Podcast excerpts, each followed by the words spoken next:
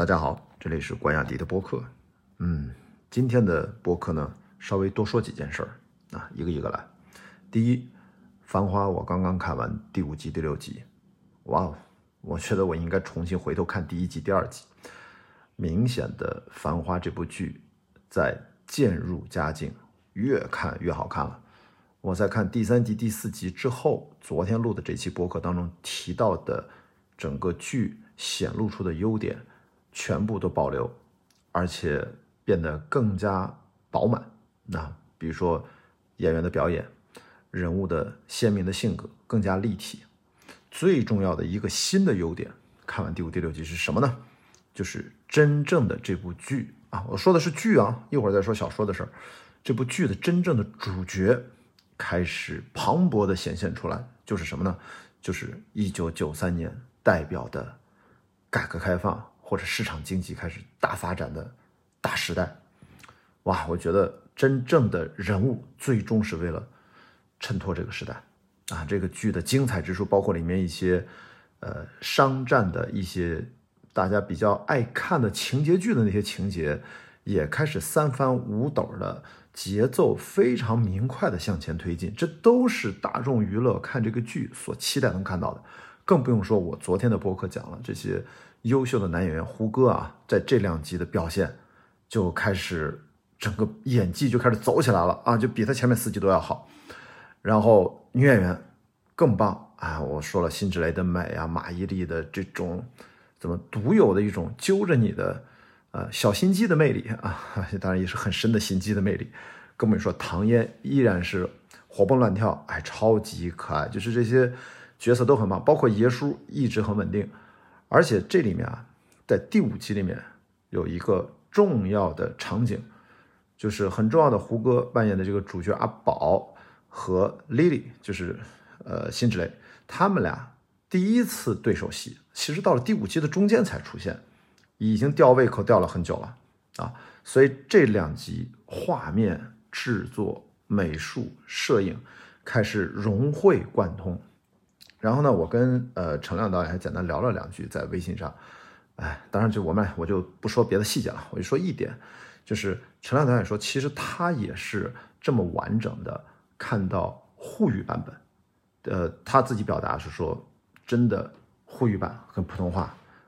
感觉是两部剧哦，所以大家一定要看沪语版。啊，陈亮导演，我说一下，我上次昨天的博客提到了，他是我的大学本科同学，也是算是我的。啊，我们互相非常信任的老朋友，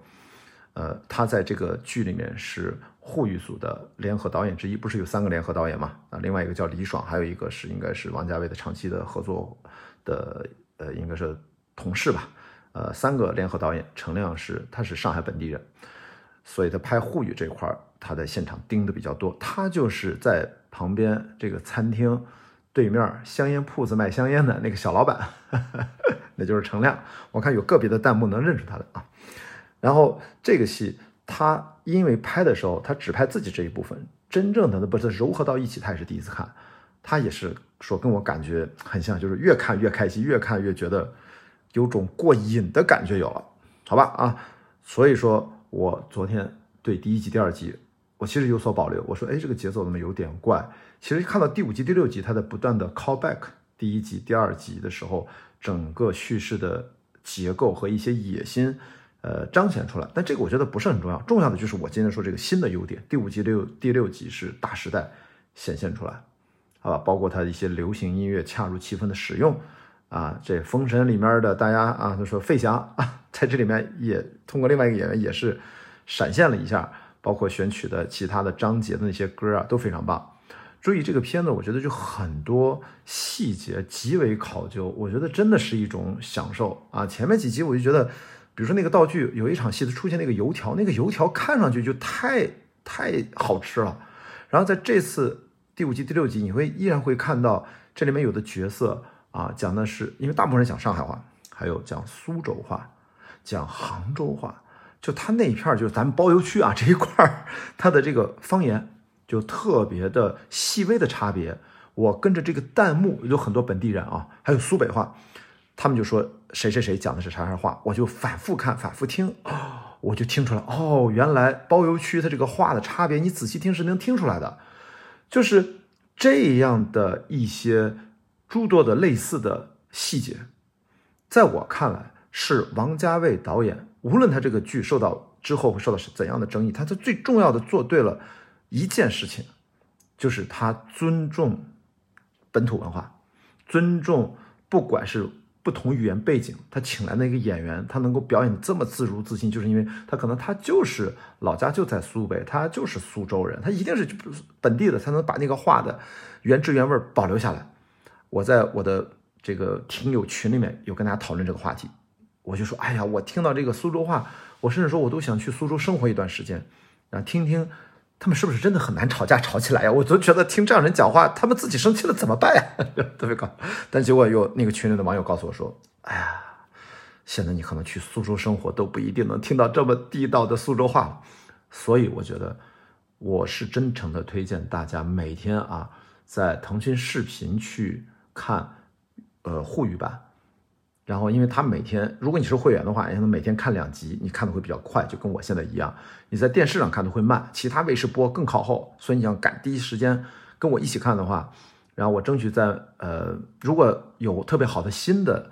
跟大家分享的点呢，我就会在我的日更的这个关雅迪的博客里面跟大家分享。但是我并不想这个日更博客只聊泛化，大家不要误会。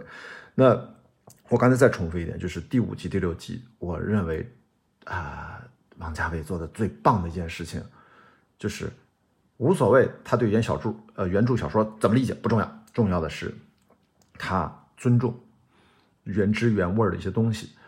当然，这个时候大家会说，那你看到那时代那九三年拍的也不太像，对那个我觉得是审美和他的美术风格。你看看他大量的使用自己的电影的一些音乐，他拿来就用，也就是说他可能对有些事情他很在意，他是有选择性的。对有些事情他也不会那么在意，就是说他不是那么写实主义的一个导演，因为王家卫拍电视剧嘛，对吧？所以我看啊，我必须要替这个宽慰一下这些，哎，这个不应该那么称呼，就是热爱原著小说《繁花》的这些读者朋友们。如果你因为热爱原著小说《繁花》，自己脑补了一个他的影像化的电视剧的版本，我会一定告诉你，你会失望的。这个人家这个剧的版本实际上是结合了很多小说。综合改编，用了原著小说的人名和片呃小说名字，其实跟原著没啥关系。昨天我都嘴瓢了嘛，人家拍《东邪西毒》的时候，你说说这跟《射雕英雄传》有啥关系？最后还套拍了个《东成西就》。这个导演，王家卫，他有自己的精神世界和审美体系，以及和他自己的改编的逻辑。所以我们在看电视剧版本的《繁花》的时候，最不需要担心的。啊，或者最不需要去期待的，就是他会照着那个小说的原汁原味的小说文学文本、纯文学的东西，给他翻拍一个亦步亦趋的那样的影视改编，那一定不是王家卫干的事儿，好吧？那到底文学和影视的这种河流，这个在过去这几个月啊，我去几个电影节、各种论坛，其实我都谈论过这个话题，我就不再重复了啊。有感兴趣的，大家去我以前的这个在比如平遥直播那一系列节目当中去，我都提到过，然后。这一次，我觉得文学真正的这是一个啊，在豆瓣上这个《繁花》这个小说好像八点六分，大家去看一下，它是文学还是滋养了影视？这个我刚才说，真正的体现在哪里呢？就是这个文学文本和这个电视剧版本它有个共性，就是我在第六集第呃看完之后，我已经隐隐的感觉到他们的共性，就是我刚才说的那个真正的主角开始显现了，就是大时代，就是我们。应该是我全程亲身经历的啊，也是我印象最完整的九十年代啊。给大家补充背景一下，大概知道我多大啊？我是七零末、七十年代末出生的人，所以整个九零年代我印象非常深。好吧，这个我今天繁花没想到怎么又说了九分钟啊？我看都没没看手机。那我还想把我今天发的几条朋友圈，想跟大家简单分享一下，就是我的生活当中的一些。我觉得还是有点嗯趣味或者有点意义的小片段、小碎片。我今天早晨去吃 brunch，我在东湖路的那个 Alimentary，然后我就在认真的看。我早晨出门看到喜马拉雅啊，给我寄了一本他们播客团队自己做的一个小册子，叫 Love Podcast Be the Podcasters，什么 Twenty Twenty Three 啊，就是迷上播客。哎，这本书它其实是呃把找了三十个播客的主播，然后做了他们的采访和报道，图文配的也非常棒。我在这本书的靠后，所以我就嗯很认真的把这本书快速的翻完了。因为有些人为什么说认真又快速呢？因为中间三分之一的人我认识，呃，另外三分之一的嗯我听说过，但还不直接认识，以后应该会认识。还有三分之一是第一次听说啊，那肯定都不认识嘛。所以我明显的感觉到啊，喜马拉雅其实搞了这个推广博客的各种活动，但是每次做完活动都会被人吐槽，各种原因我就不展开了啊。咱们呃不不是来八卦喜马拉雅的，但这一次我觉得做这么一个事儿，我是要给一个认可。第一呢，我看了，我这些文章写的都很好，是用心的，是尊重也了解这些主播。第二呢，这是真正的有效的可以推广播客这件事，让更多的人认识更多的嗯主播，这是一个很好的方式。呃，当然这里面他们塞了那么几个人，特别有喜马拉雅平台风格的几个人，也就是说这三十个节目里面，你要让我。呃，刨掉我已经认识的那十个，剩下的二十个里面，我觉得，我觉得绝大部分我都想主动认识他们，串个台交流一下都行，啊，可能有一两个我看着我就没什么兴趣，但这个不重要，重要就是，我觉得这是喜马拉雅在推广播客这件事情上做了一件特别认真的一个事儿，这些文章也好看，照片选的也好，就蛮好的，嗯，另外一个事儿啊，我觉得，嗯，我先把我觉得多说的事儿扔到最后讲。另外一个事儿就是我看到大家都在做年度总结，然后各个 A P P 不是都出那个年报嘛，大家不都在转这个小宇宙的年报都在转。然后呢，我这两天就注意我的，我就不说哪个银行了，就是我的信用卡的公司，然后 A P P 给我发了个年终总结。最直观的就是我知道我全年刷卡刷了多少钱，非常体现了我这一年的收入和支出。大概整体的概念，我通过这个数啊，我具体我就不说了，因为我这个数对有钱人人来说不值一提，对于很多啊，咱们不知道嘛，最近这家庭平均个人收入两千块钱以下的啊，可支配收入全国有九亿多人，那对于这样的人，可能我这个钱又比他们多，所以说具体我是多少钱不重要啊，我这个数字不重要，我想表达的就是我通过这个信用卡 APP 给我的年终。总结我能看到很清晰的，我全年支出了多少钱，就是信用卡账单加上固定支出啊，比如说这个房租啊什么相关的，然后因为他不会用信用卡支付嘛，再加上信用卡之外的一些支出，比如说我微信里的零钱啊一些，好像没怎么用现金了，反正不提他的信用卡账单上的，那么这是一个总的支出额，这个支出额呢明显的比二零二二年我觉得要多了。百分比还挺明显的，但并不高，没有高多少，大家不要想多啊。那这个看另外一个数字，就是我有自己的个人的银行账户和我不是自己正常工作签约有自己的公司嘛，公司的余额，哎，比去年的这个时候的余额是要多了的。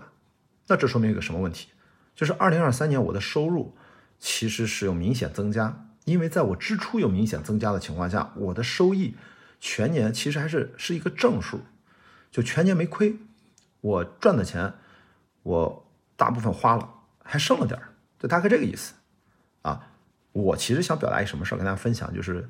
我似乎啊在证明一个生活路径，这个路径就是说，在我这个四十多岁的这个年纪啊，已经四十四了，我大概啊通过几年的这个实验，我可以去任性一点去生活，就是我。怎么叫任性的生活呢？就是只做自己真的热爱和喜欢的事儿，任何不想碰的事儿，我坚决不妥协，不分配任何的精力给这些我不想碰的事儿。就是任何时候呢，我也提醒自己，不要把这个把赚最多钱、把赚钱最大化放到做不做这件事儿的评估目标里面。注意，他都不放到第一、第二、第三，他就不在我的评估体系里面。我我要决定一个事儿做或者不做，我觉得第一呢，有点钱赚就行，啊，做或者不做更重要的就是，当然亏点都没事儿。我一会儿给大家解释，我的确还做了一些亏钱的事儿。我做一件事做或者不做，我觉得价值认同和我是否有创造性，我是排在第一位的。那这就是我说的比较任性的去生活。目前看，这连续几年啊，就是从我离婚之后吧，一七年之后啊，任性生活。那且并不需要我降低自己的生活品质，当然我的生活品质也没有那么高啊。呃，这个同时，如果我每年年度收益它还是个最终是个正数，没亏，我觉得我是完全接受了啊，我是对自己是 OK 的，因为毕竟我又不把赚最多钱当成我的生活目标，所以。我就不跟别人任何人去比了，我对自己交代的过去。那如果呢，我用这样方式，这样的生活状态，还能再多坚持几年，比如说就累积到了十年，我觉得或许这真的对我就是一种，对我个人而言，一种比较相对健康有益的生活方式。我记得几年前，其实我在不同场合经常重复一句话，就是我说我自己。如果不把赚很多钱当做我的生活目标，一下子我的生活视野就变得开阔特别多。然后我也觉得突然就感觉好像我的选择做和不做什么就变得特别清晰，好做判断和变得从容起来。但现在我觉得对这句话几年过去了，我觉得要调整一下我我这个表达方式啊，跟大家前面讲的这个背景是通过 A P P 银行账单怎么来。呃，切入的啊，让我意识到的这些想法，就是我会调整一下，我改成，啊，只要还有机会，啊，能让我年度收益为正的前提下，也就是说，只要我每年赚钱够花，还能剩点，我就尽可能的啊，最大化的去享受这种任性生活的方式，去彻底的充分拥抱我热爱的事情，特别是在我已经知道我热爱的是什么，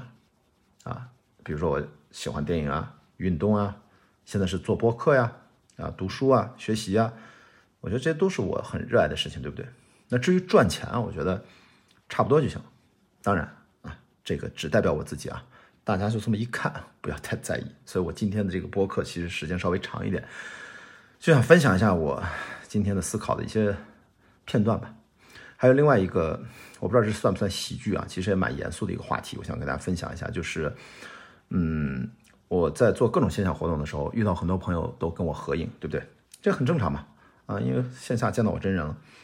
呃，我就想前天遇到一个女生，她跟我合影，然后合影完了之后很正常，她也从外地赶过来参加活动。我们以前很多活动都是有外地的朋友坐火车、飞机来赶到我们的活动现场，包括观影会很多呀。我自己的活动其实也有，我也没太当个事儿。然后呢，第二天晚上，这个女生给我发了一个很长的一个。文字的微信大概有几百字，肯定是有。说白了就是什么呢？就是我我没有任何不尊重她的意思啊，我是非常尊重她，所以我要表达这一段，就是她是对我直接说啊，雅迪，我是来向你表白的，我对你很喜欢，巴拉巴拉，喜欢的原因他说的非常恳切。哎，我觉得嗯，他应该是表达了他一个很好的心情。他因他不在上海，他也不在北京，他在另外一个城市啊。那我在想，我应该怎么回他呢？哎，我就写下了这么一句话，我想跟大家分享一下。我说的是，谢谢你的表白。生活的真相往往是，真正属于自己的幸福，就在自己几平方米的日常范围里。各自眼前眼下的生活才是真实性的基础。美好的想象其实更多只是积极生活的动力来源的一部分。相信你在自己的生活里，会找到自己的幸运与幸福，但跟我。其实完全无关，还是要感谢你能来参加活动。你我各有各的生活路，但生活里萍水相逢亦不妨啊。但生活里的萍水相逢亦不妨碍真诚交流，虽然也仅限于此。祝一切都好。然后他过了一段时间，好像第二天吧，他可能因为他是半夜给我发的，他就跟我说啊，收到，理解，谢谢什么的，我们就没再交流了啊。那么，我现在想跟大家分享就是什么呢？这就是为什么我在各种场合、各种节目、各种串台、线上线下，我都在反复提醒自己，公开讲一件事情，就是我对粉丝这两个字的警惕。我说我可以有 follower、有关注者、有我的听众、有我的读者都没有问题。我说我不需要有粉丝，是 no，是不需要。我也不想有所谓的粉丝，就是 fans。我也因为我不会做什么那种，我不想做那种付费社群啊，我可以有很多单集付费内容啊，因为你可以来购买就可以了。但是那种社群啊，或者是我觉得我应该不会想做，就是我其实目的是说，我其实是在努力的希望关注我的人都是积极的，愿意独立去思考，跟我同时在碰撞，每个人都有自己的独立精神世界的人，我愿意跟他面对面的交流。更多的开放性的交流，我都特别开心。我其实希望减少，只是那种，嗯，饭圈文化延伸出的。当然，我没有说给我发表白这个微信的这个人是呃饭圈啊，千万，因为我我不是明星啊，我也不觉得他是。但是我觉得我非常能理解啊，他会有单方面的对我的脑补的很多想象，其实我并不是他想象的那个样子。所以我其实是不把。大家，我会明确的告诉大家，你不要觉得你是我的粉丝，因为我不需要。你可能只是喜欢我做的内容，你关注我，你甚至可能喜欢我都没有问题，都非常 OK。我甚至非常欢迎这种面对面的生活当中的交流与沟通，不然我不会二零二三年全年做了五十场的观影会活动和线下现场播客活动。如果把现场播客再加进去，可能就六七十场都不止。OK，所以呢，我像今天跟大家分享的这种情况。是我之前预想过的，可能在我的生活当中会发生的，就是他自己是有点这样的粉丝心态的，单方面对我的表白，啊，但是他是在异地的情况下，在另外的城市给我发了个微信。注意啊，我的微信，只要你扫码也好，呃，任何方式添加我之后，我的微信是不需要审核的，所以你可以直接给我发信息啊。这个女生就是。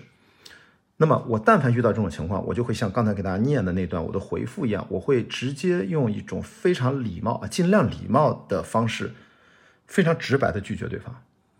啊，所以我用直白回应表白啊，我觉得可能也就是我了。所以我相信啊，这个女生我既然能放到这个节目里面，其实当然我也不会说这个人是谁啊，怎么怎么我都不会说的任何个人信息，我只是说，呃，我相信她。如果是真的听了我很多的播客节目，或者说看了我很多文章、微博等等等等，他真的比较了解我的性格的话，我觉得我这么跟他去交流、去表达，他应该不会伤心的。好，这就是我今天跟大家分享。因为在我的这个我这事儿发了个朋友圈，就是很多朋友在下面留言啊，有个老朋友说想笑笑不出来，我说这 这这不用笑啊，这这听上去可能有点喜感，但我说这是生活当中真实的一部分，我得这么去去回应大家啊。但其他的朋友反正也就跟我多聊了几句吧，这个不重要了啊。这是今天另外一个生活当中分享的片段。好，最后一件事，我想简短结束。今天录的内容有点多了啊，但是这个事儿很重要，我放到最后。就是呃，我的算是董文新吧。先，其实第一件事是，呃，藤井树他转了另外一个人叫陈锦庄的微博。陈锦庄他发了个微博，他说这个首映现场啊，各种电影的这个主创互动问题就特别尴尬。说现场安排的这些问题，或者现场观众的这些，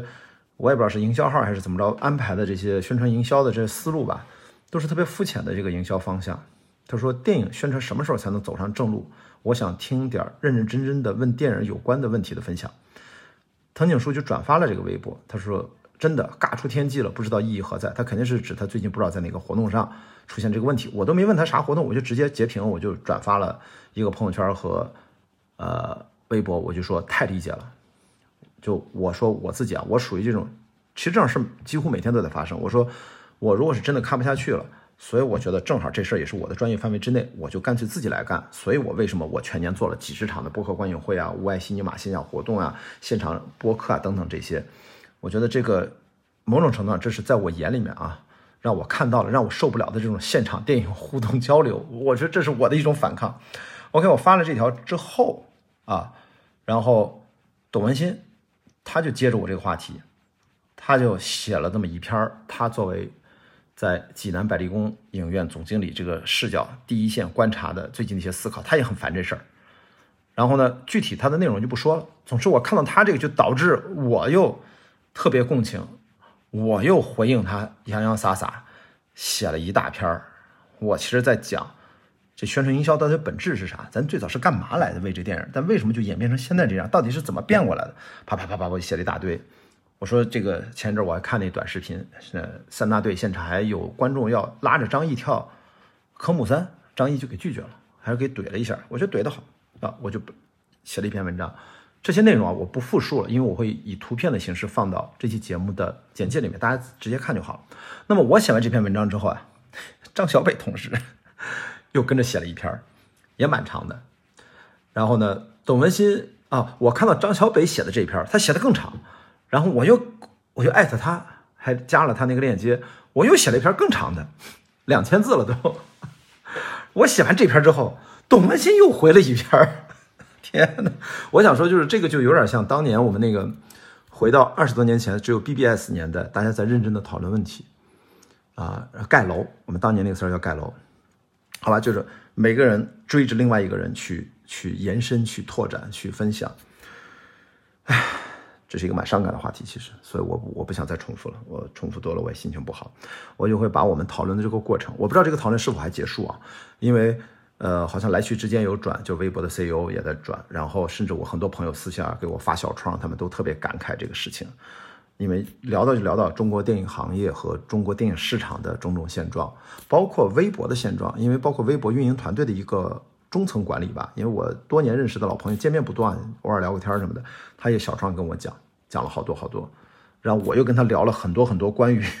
我对微博这个平台的看法，但这个我就不贴出来了。这个我就，我其实表达一个小观点，我不贴出来，我就简单说，我说，嗯，就是在微博上，如果用输出观点或者表态，把它变成一个赚钱的手段，我觉得这事儿很危险。我在微博上尽量做的是完整的表达，我尽量避免碎片化的这种思维，但是我从来不想在微博上赚钱，因为最近微博上有一个人发了他后台说，一年今天。他的收入是四十多万，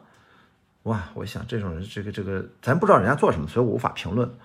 我连四百块都没有。我跟大家讲，我从来没有把微博当成任何赚钱的平台，而且我的确在微博没有赚过钱。可能有以前很少很少，极少一两次有品牌找我在发过那个付费的接广告，呃，发一个原创微博转发，我干过那么很少吧。这这可能用微博十几年来也没没几次，不重要。啊！但是我在微博平台上是没有通过流量赚过什么钱。我说这个事儿对我就不能想，因为我觉得这个事儿，它就像我刚才为什么给大家前面铺垫，我讲我全金信用卡的那个账单的这个事情，来告诉大家我的生活方式，它跟我使用微博它是一顺的，它是一体的，它是统一的，好吧？那今天最后这个事儿就是，大家如果对这个话题感兴趣，就看这一期呃 A P P 呃小宇宙上我这期节目的。下面的内容简介我会把这个图都贴上来。那喜欢对中国电影啊感兴趣，其实我们想聊怎么能让观众真正的能更多的回到影院，或者他更加热爱电影。因为我觉得如果影院未来会逐渐被淘汰，我也不想逆潮流。我说啊苦情咱们一定不需要啊。我觉得未来有更新的形态，这是我研究的课题。我希望我能研究的课题啊。说没有关系，我对影院其实没有那么迷恋，我只是对当下的一些发生的莫名其妙的这个事情，在电影的路演的现场，在。胡搞乱搞，我说白就是这到底是怎么回事？这个东西对行业有什么价值？对观众有什么帮助？对我们对电影的热爱，它它都是在减损，它在消耗，好吧？我今天真的说的太多了，天哪，都快三十分钟。但是今天呢，其实我也是做一个新的尝试，就是我不满足于只说一件事情。呃，我为什么把这个名字改成了关雅迪？就是它极简不代表我极短，我并不打算把这个专辑天天就做那个。呃，十分钟、十二分钟一集，我觉得没什么话讲，就讲一件事的时候，那就很短。今天的确有几件不同的事情，我又不想留到明天说，因为它都是今天发生的。今日事今日毕，好，也一样，没有剪辑，也没有稿子，也什么都没有，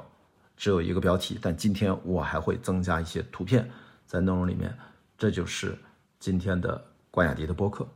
内容比较多啊。谢谢大家听到现在，